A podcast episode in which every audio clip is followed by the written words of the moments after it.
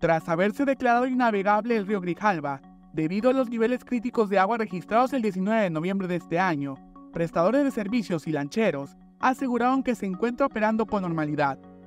Por ahorita pues sí está vial, no se puede, se puede navegar a pesar del nivel del río, si se dan cuenta, este está, está pues para navegar por lo pronto a este nivel que tenemos, porque si lo logran bajarle un poquito más, pues sí, ahí sí sinceramente nos pasa por perjudicar a nosotros porque quedan ya las embarcaciones en, encalladas, se puede decir, y algo difícil pues para nosotros poderlo navegar.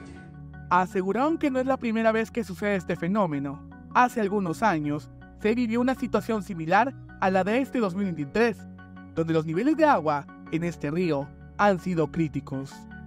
Hace 6, 7 años, si no es que estoy mal, ya que yo tengo ahorita que nos pasó casi lo mismo, eso incluso también nos afectó.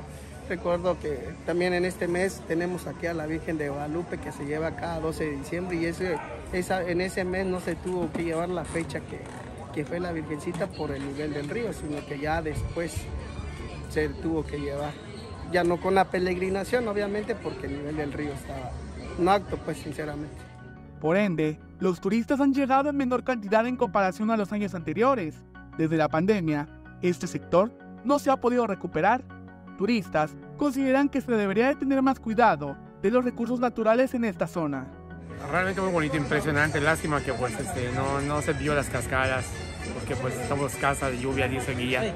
Las cascadas ya no hay. pero lo demás, vimos cocodrilos, vimos monos, vimos... Se dejaban ver los animales. Eso lo estamos conociendo. Me parece bien magnífico. Había que darle más cuidado a la naturaleza, pero por ejemplo como eso que vendieron, no tenían por qué venderlo, verlo. ¿Qué es eso? Y eso afecta aquí en cascadas. Es parte de la corrupción de los gobiernos, de vender áreas que se deben conservar. Invitaron a visitar y conocer esta belleza natural ubicado en este rincón de México. Comentaron que existen muchas opciones para poder hacerlo. Que si nos visiten aquí al embarcadero Chapa de Corso, pues sinceramente aquí estamos recibiéndonos con los brazos abiertos. Estamos tanto como las cooperativas de lanchas rojas, lanchas verdes, aquí tu servidor. Somos propietarios de las lanchas plaiteras, principalmente somos paseos cortos. Ahí si gustan, si no gustan hacer todo el recorrido, son lanchitas especialmente para familias. Para Alerta Chiapas, Eric Chandomí.